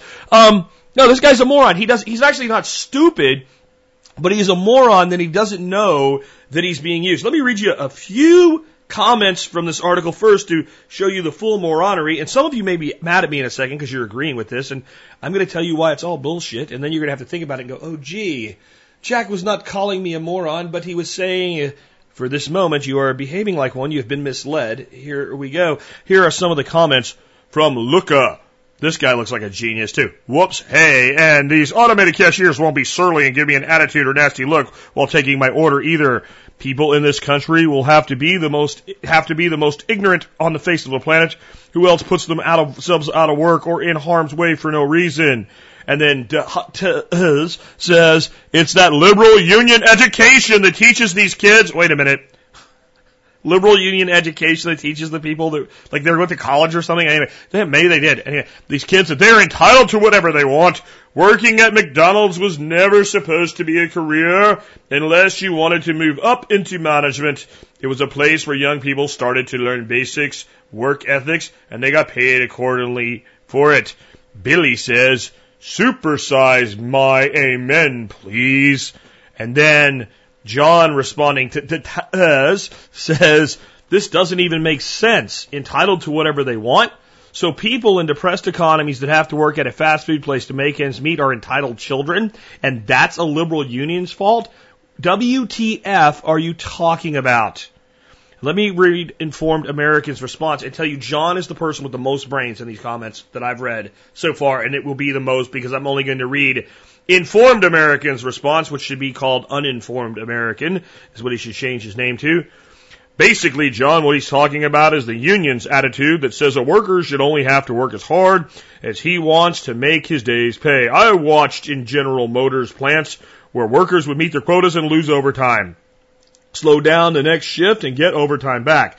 That's the reason our cars are being manufactured in China and Mexico today. That is the union mentality that is driving this nonsense. There's a whole discussion after this about autos and are they really made overseas and uh, you know they're made in Indiana and whatever. You know what? I'm telling you right now, when Toyota makes cars in America, there's no union labor. But this is why this is all bullshit. This is not about unions. This is not about striking. Let me let me wake you up, America. And this is where I said you might want to turn it down a little bit because I'm going to be a little over the top here, I think. I'm going to try to rein it in, but I just feel it coming. Wake up, America! America. There was no freaking strike. There was no fast food worker strike. It never happened. It wasn't real. It did not exist. It did not affect you. Fast food workers did not go on freaking strike. You dumb ass people. Turn your freaking TV off. There was no, no, no no! Fast food worker strike! I warned you it was coming. I had to say it. I've been waiting for someone else to say it. I gave you a clue to it last week. It did not exist. Fast food workers did not go on strike. Let me ask you, those of you that eat Big Macs, those that you eat McChickens, those that order from the dollar menu, did anybody during the big fast food worker strike, did one person, can one person tell me you went to McDonald's and did not get a burger? You showed up, it said closed and there was nobody there. There was no strike. You've all been misled. You are all going down the same pile of crap that they've been feeding you for a hundred years. And I'm not talking about McNuggets. One more time and I'll be calm now, because now I've got it out of my system. I've held on to that, guys. If you think I went really over the top, I've held on to that for four months. I've wanted to say that. I've been waiting for somebody somewhere to please say this. Not there was theatrics in it, not, there was no strike. There was no strike. There was no strike. It didn't exist. It didn't, if you, anywhere in the country that you wanted to, go get a burger, there was no strike. Nobody was fired because the people that were striking weren't even real employees. Or they were there on their time off. That's not striking. Striking is when all the workers go, we quit, we're done, we're not coming back until you fix our shit. It didn't happen. the one thing that this guy got right in his article, the one thing he got right in his article, it was going to happen anyway, and it is a case that we don't need these people to do this work. Period. Yes, it's because of cost savings. But you know what? It's not so much cost savings. It's pain in the ass savings. People are a pain in the ass. Do you not know that? You, if, if you don't know that people are a pain in the ass, you've never run a business. The day you start running a business of any size with more than just yourself in it, you will quickly learn that the largest pain in your ass is and shall forever be as an entrepreneur dealing with people. And I'm not talking about customers, I'm talking about your people. You're going to hire people and they're going to be a pain in the ass. They're going to want time off, sometimes legitimately, sometimes illegitimately. They're going to want more money. Everybody that has a job thinks they're underpaid. I've never met anybody that doesn't think they're underpaid. Unless, like, they're really good at what they do and they really are paid fairly. And in fact, when they actually look at it, they go, I got a better deal than they did out of this. There's a few people like that. There's some people that are so realistic that what they think is, I am worth more than this, but for what I do here, I'm, I'm overpaid. And they understand that. These are smart people that aren't going to be doing what they do forever. They're going to go do something more important. They're like, I'm doing this for now because shit, this pays really well to do crap that I can do in my sleep. and they don't understand it. And, and you know what these people know that think that way? The reason they're paying me this money is because all of my coworkers are working at their absolute limit of their capability. You think, well, that's arrogant. It's not. It's the truth. There's people like that. You're just like, oh, whatever. Okay, I can do this and this and this and this, and I'm done for the day. And I'll just pretend to work for the rest of the day while I look for a new job or figure out my next career or, or work on my business. Right? That's the guy when you find him in your business, you got to grab him right away and say, hey, let's channel that entrepreneurial spirit and work for me. You'll find one of those for every hundred morons you deal with as an entrepreneur. I swear to God, you will. Unless you're really lucky and you're, you're, you you've got a culture that people want to be part of and you attract the best, and you're still going to deal with idiots. You're still going to find that your hardest things in a business are dealing with people. So if I can look at the cashiers at McDonald's and I can make them all go away and I break even, I end up with the same amount of money for a profit, I'll do it like that. Because eventually I'll end up with more profit. If it's just the base numbers analysis, if it costs me the exact same money to run that machine as it does a person, and if the upgrades account for the wage, the wage increases and the increases in insurance premiums, etc., I'll still take the machine because the machine will shut up and do what it's told and it won't screw it up. And pretty soon, you know what? There's a machine that can lower fries into oil that really isn't that hard and we'll dump it over. And a little thing will come over and shake salt on it and it'll dump out. And, and only thing a person will do is hand the food to a person and stand there and restock shit. And at McDonald's will be run by a staff that's 10 to 20% of the size that it is right now. And that's not just going to happen at McDonald's, it's going to happen everywhere. So why the fake strike? Would you please use your brains, America? Why the fake strike? I actually told you that part last week. Division. You don't think, you don't think that the people in charge didn't know what it was about, that this was the, this was the precipice That this, that this, this trend is fixing to wreak havoc on our, our economy from one end to the other. So, you got two people, two groups here. You've got the power elite, the people with the money, and then you got the power elite, the people with the power. The people with the power, right? These are the people that see money as a means to power. These are your politicians, your two crime families. We call them Democrats and Republicans. For all I care, you could call them Sancias and Corleones. It doesn't matter. They're the mobsters. They're the gangsters that impact your life directly through the application of power. They call it legal power. Okay? Then there's another group of the elites. They're the ones that are building these robots. They don't give a shit that you don't like it. They know you'll still, if you have any money, go buy a burger. They don't care. They just want your money. These are the power elites that see power as a means to money. They have a cabal. The, the, the thugs, the gangster thugs, and the rich people have a cabal. It's a big club and you ain't in it, as George Carlin said. The people with the money use it, a little piece of it, to get the people with power more power. And the people in power use their power to make sure the environment is conducive with the people with the money to get more and more money. You don't think? Now there's some stupid people in both of those groups. But the upper levels of those groups know exactly what's going on. You don't think that they didn't know that this was the year this was all going to start? And trust me, in the next five years, it's going to blow you away.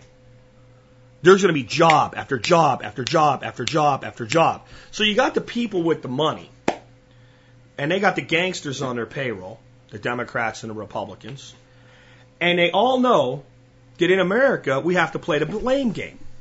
We have to have a blame game. Okay? So to have a blame game, it has to be somebody's fault. Now, for an effective blame game, you must have a blame game that allows both sides to claim victory. That allows both sides to claim that it's the other side's fault. So what we need to be able to do is say, all of this move to automation is nothing about the greedy rich getting rid of jobs because they hate people. So we also then need to have a counter argument that it's not the rich people who are greedy, it's the unskilled workers who are demanding ridiculous amounts of money to do what this robot does better. It's their fault. So you have a fake strike. There was no strike. There was no strike. There was no strike. I, I, I'm, I've said earlier in this show, I would admit that I was wrong if I was wrong. I want one listener of the 110,000 plus people that listen to this show every day to email me and put Jack was wrong in the subject line. I will be looking for it for the next week. And I want you to tell me the story of you rolling up to your local McDonald's and you asked for a burger and you didn't get one and the reason was because the workers were on strike. I want one person, one person, one flippin' person to tell me that. And I already know that there's times that I'm wrong, and I know this time it's not going to happen. The whole lid was blown off of this already. I've described this picture. I can't find it. If somebody will find it for me, I'll post a link to it. It was on Facebook. It was a news reporter in front of the striking workers. And the picture was showing this guy, and they had a barricade in front of these people, like freaking, like wooden barricades, you know, like sawhorses that are painted colors, so now they're barricades instead of sawhorses. A whole bunch of those and a whole bunch of people crammed in arm in arm, chanting and yelling and shit. And he's got his, you know, microphone and he's doing the stupid nonsense the media does, like playing it up and asking them questions. And they're showing a picture. And there's like 50 people deep in this crowd and they're crammed into this little hole. And you think the whole street is full of these people. And then they show an aerial picture. And there are only about 10 people across, if that, and about 30 people deep, but it looks deeper than 30. So there's about 300 people that are paid protesters who were sent there to do this thing because they all participated in it willingly. These are not rank, fast food workers going on strike asking for $15 an hour are probably not likely to be able to figure out how to set this shot up themselves. Ask a cameraman. Ask anybody that produces video. Getting 300 people or 30 or 40 people, there could have, there could have been 50 people in this group, honestly. But getting 50 people to do things, you have to have them in a state of agreement, right? You have to direct them. So, this shot is indicative of the entire thing. There was never a massive protest movement. There was never a time you couldn't get your McChicken or your McGriddle or your frickin' McMuffin. It didn't exist. And it was solely theatrics, solely so that people like Luga could go, whoops, hey, and these automated cashiers won't be surly and give me an attitude, and blah, blah, blah, whatever. Right? So on some levels, the, the, the side of this issue that the conservatives are taking is in some ways the more correct side. No, McDonald's doesn't exist for the purpose of providing you a job. It doesn't exist to make a profit. If it doesn't make a profit, well, guess what? It's screwed. The majority of McDonald's profits at the corporate level are in the form of real estate, uh, you know, going up in value. Honestly, most of the money made in McDonald's is made by the individual franchise owner, most of whom lose their ass for about five years before they can become profitable. And they usually need to set up three or four to do really well for themselves. So they have to invest, you know, 15 to 20 years of their life killing themselves for a little bit over minimum wage themselves before they really hit a home run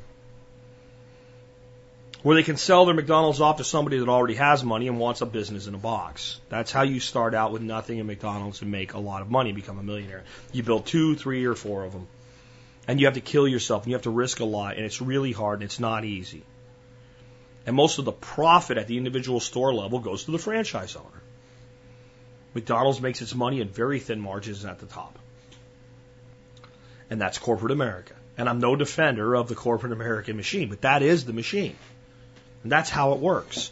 And no, McDonald's cannot pay its people $15 an hour to go, will you like fries with that and make a profit? So the conservative arm is right when they say that. Yes, the dollar menu will be replaced by the $4 menu. There's no doubt about that. But it doesn't matter. Because this was going to happen anyway. And it's because people are a pain in the ass.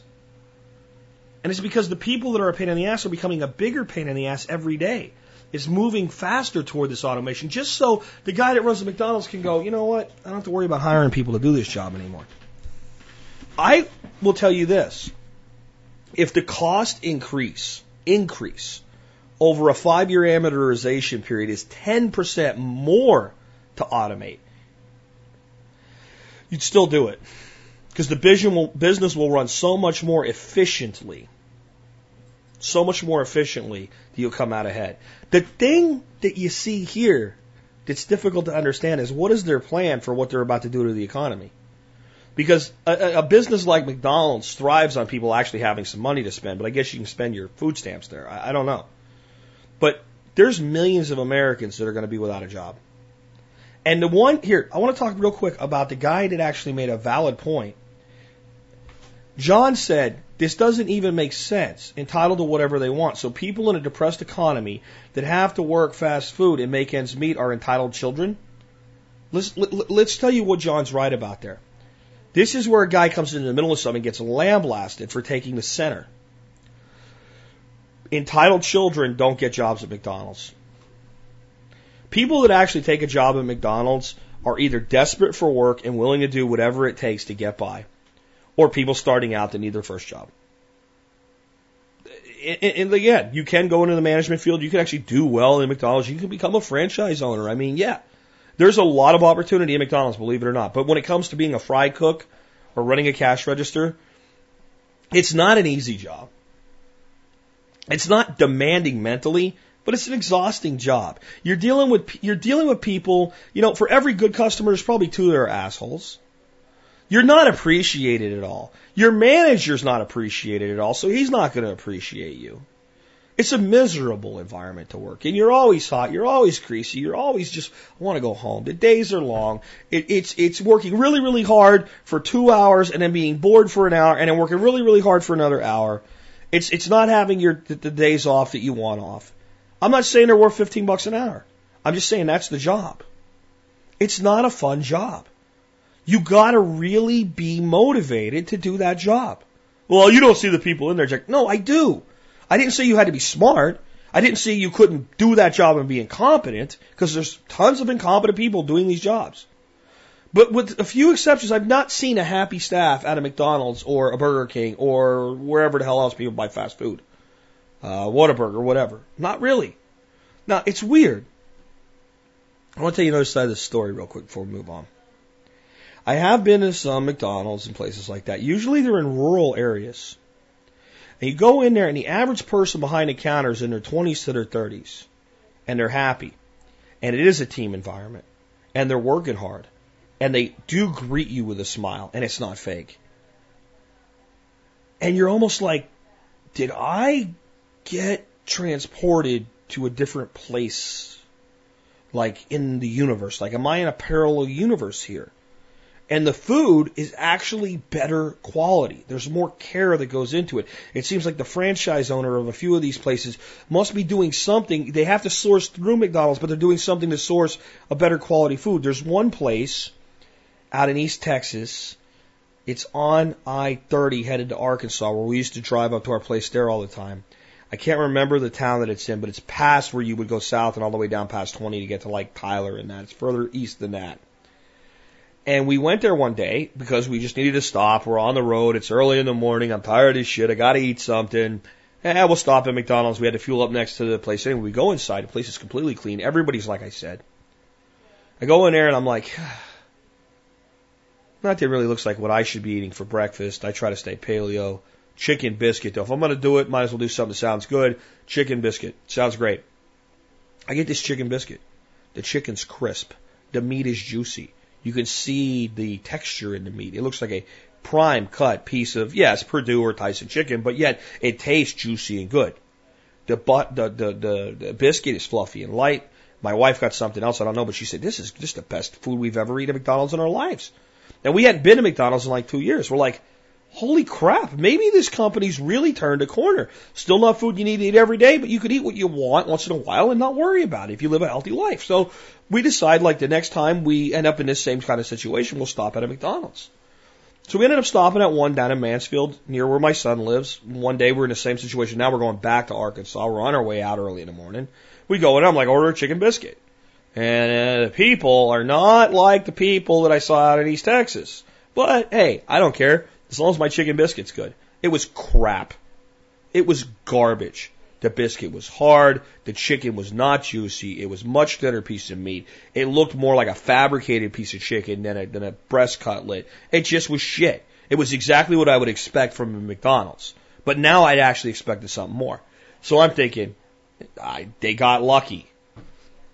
So then sometime in the future, we were going back through and I'm like, we're going to stop at McDonald's. And she's like, real? Dorothy said, really? I'm like, yeah, this is the one we stopped at before. I want to know if it really is the place or they just had a good day. So we stop, we go in, people are smiling, people are happy. Food is, for McDonald's, excellent. So it can be that way.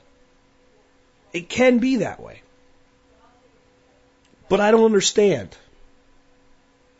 I don't understand how something that's franchised and designed to be cookie cutter really is that different. And it has to be the people working there. And I guarantee you those people aren't making $15 an hour on average. And they were older people. I don't mean old people, I mean older than you would expect. I will tell you this though. They all spoke clearly and you were able to understand what they were saying and they could understand the words you were saying. That was a big part of it. The place was clean, well maintained, and well cared for. I don't mean adequate. I mean nice. Spick and span nice smelled good, clean, well cared for, attentive staff. It can be done. But the robots may make it where it can be done everywhere. I don't know. I expect actually the food quality and time to go down. But I just wanted to say that other side of it for those that are fast food workers that, you know, do it for more than just 15 minutes of their life. Anyway, with that, I think I'll wrap up for today. Uh, if you think the thing on fast food wasn't really worth covering on something like TSP, it was. There's nothing I can do, kind of my final soliloquy here today on, on why I do what I do. There's nothing I can do that is a bigger gift to anyone that listens to this show than to free you from brainwashing bullshit. It is from day one, the number one goal that I've had is to make people think for themselves. And as long as you're parroting memes handed down to you by a media that is in the pocket of the people you claim to oppose, you cannot be thinking for yourself. Is there truth in some of it on both sides? Of course, that's how you sell a lie with the truth. But the totality of the message is bullshit. It exists to make you see everyone who isn't exactly like you is the enemy. And even to see the person that you love more than anybody else in the world on some levels as the enemy. I'm talking about your husband or your wife. If you don't think there is a, a clear, concise effort by the media and politicians on both sides of the aisle to drive a wedge between men and women, you're not paying attention. They will divide you by male and female, young and old, rich and poor, working and unemployed, black and white, foreign or domestic, Muslim or Christian. They don't care. They don't care why you're divided. They just care that you're divided. And when it comes to the why, they want as many whys as possible. The more divided a people, the easier they are to control. It doesn't seem like the case. If you could unite people, you would think they're easier to control. But if they're united and yet diverse, it doesn't work that way. So you unite them under some false utopian bullshit. The American flag, the American dream, right? Freedom and democracy. Best in the world, number one. Arbitrary bullshit you cannot prove or etherical concepts with no concrete reality underneath them. You unite them under that, and you divide them at that level with two main ways that we can make those things more true than they already aren't. If you caught that one. And then you divide them in every other way that you can. Greedy fast food workers, think about that. Think about that. Entitled, spoiled children that show up for a job at five o'clock in the morning and work 10 hour days over a fryer. And yes, some of them are rude assholes, but they deal with rude assholes all day long who all look down their noses at them and yet they show up and do the job anyway instead of sucking off the government tit. They're greedy.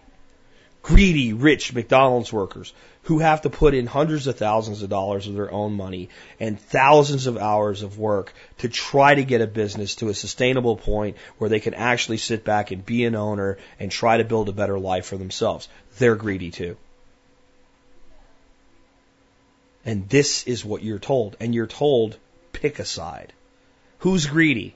The hardworking person who kills themselves at a job you would refuse to do or the hardworking entrepreneur who risks entrepreneur who risks everything and takes risks and does work that you also would not be willing to do. Which one are you going to hate today? And then once you pick the one you hate, that will determine which faction of the mafia you support. The Sancias or the Corleones, the Democrats or the Republicans. It might as well be the same thing, and you're all serving the Sancias. For those of you that have never heard this before, Sancia is a Italian name that I made up. I'm sure there really is a Sancia. If it's your name, I don't mean to offend you, but I was looking for an Italian name that sounded Italian that started with S one day. Because I'd already come up with two other names, Ira and Ramon. Ira Ramon Sancia, the biggest gangster in the United States today, IRS. And it's the Sancias that you're serving. The collection wing of the government, the collection wing of the mafia. And let me tell you something. The Sancias collect just as much money for the Republicans as they collect for the Democrats. Oh, but they didn't approve the tax-free status of, stop. Stop. Of what? The political action committee that was working for the other gangster while the one gangster was in charge? Of course not. You don't think crap like that goes both ways? Really? Hello? This is why I talk about things like this on occasion. This is why I yell at the microphone and scream at you sometimes. You gotta wake up. You gotta stop believing in bullshit, no matter what color the bullshit is or what initial is stamped on the bullshit. It's still nothing but steaming piles of stink that comes out of a male cow's ass. That's what bullshit is. And you can paint it red, white, and blue and stamp it with a D or an R and put a picture of a donkey or an elephant after it, but it's still nothing but bullshit and your media is nothing but a disseminator of bullshit, period. There was no strike, and you have had arguments on one side or the other of the argument over something that never even really happened. It was fake, an illusion, a fictitious thing. And you know what? It doesn't even matter that it was fake.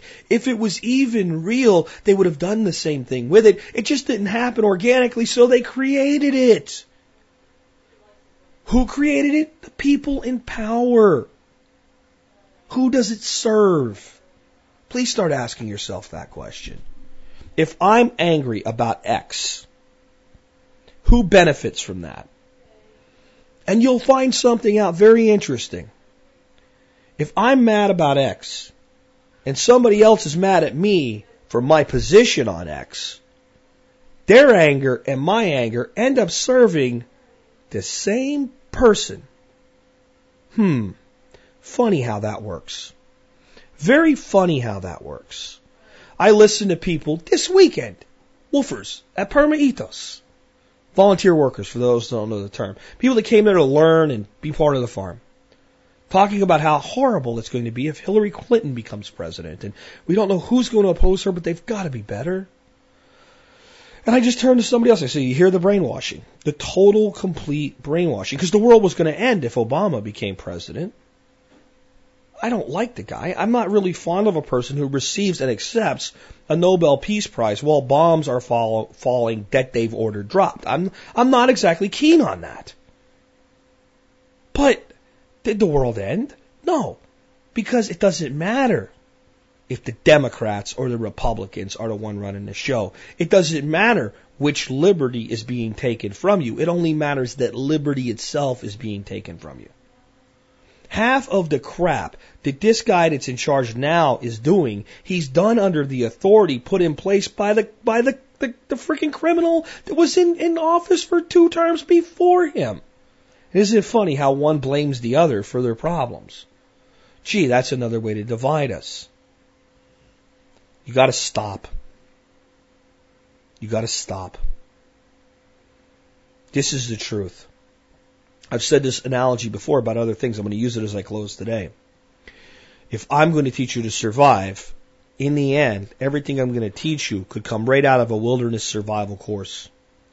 And in a wilderness survival course, if you get lost, the first thing I'm going to teach you before how to make food, how to signal, how to trap an animal, how to get water, before everything else, I'm going to teach you when you're lost, stop. Stop. Stop moving. Look around. Sit down. Breathe slowly. Calm down. Settle the panic in you. Realize you're going to be okay and start to assess the situation for what it is and then build a plan to get yourself back to safety. Right? How does that apply here? You're lost. If you're buying into either storyline, you're lost. You've lost what it means to think for yourself. You've lost what it means to be human. So instead of clinging tighter to one or the other, which is if you've ever been hunting and been in a tree stand and seen a guy that's lost, you know it. Got his hat turned around backwards, sweat pouring out of his head even though it's 35 degrees outside, running through the woods wild-eyed, freaking out, right? That, that's you. When you cling to one of these memes or one of these things or one of these ideas, that's you freaking out, running through the woods. And you know what you get when you do that? More and more lost. And every once in a while, when somebody's lost like that, there's a guy that's thinking, crap, I'm gonna blow my cover from the deer. But you go, yo, hey buddy, yo, hey, yo, and the guy turns around, what, what, what? You look at him, he looks at you like, I'm not lost, I'm not lost. You go, hey, the road is right to your right. Turn right and walk straight. He's like, oh, I knew that, but he turns right and he walks straight to the road. Today I'm that guy in that tree stand telling you you're lost. Stop. Don't worry about whether it's right or left, but get on the frickin' road and plow your own way on that road and make your own path on that road and choose your own road. Libertarianism, right, We'll oppose it by saying who will build the roads. What a great analogy. How about you stop letting them build all the roads for your thought process? Government does a reasonable job at laying concrete down so your car can go where you choose to take it. But they do a much better job of building the mental roads and telling you you can only go left or right. Here's a fork in the road. Decide. There is another option. Those of you that own Jeeps know what it is. You could tell me there's a fork and I must turn left or right, or I can throw it into four low and I might move a little slower and I might have to think for myself, but I can go straight or I can turn around and go the other way or I can go anywhere I want at that fork. I am not forced to go left or right if I'm driving a Jeep. Start driving a Jeep in your mind. Stop being told there's a fork, thou must go left or thou must go right. Occasionally, stop, think, and assess. And other times, simply slow down, drop it into four low, ignore the right and the left, and go where you want to go. And with that, this has been Jack Spirko with another edition of the Survival Podcast, helping you figure out how to live that better life if times get tough, or even if they don't. It's in our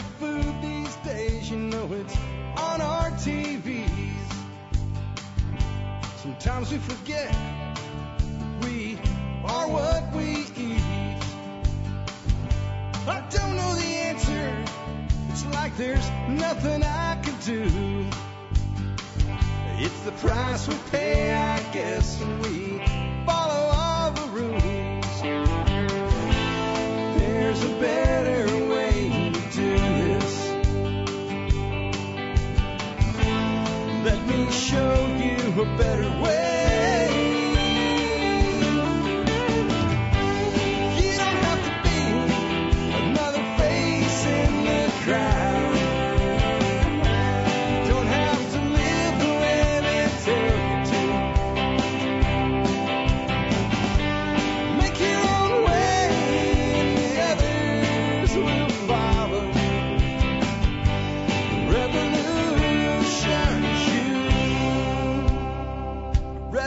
Revolution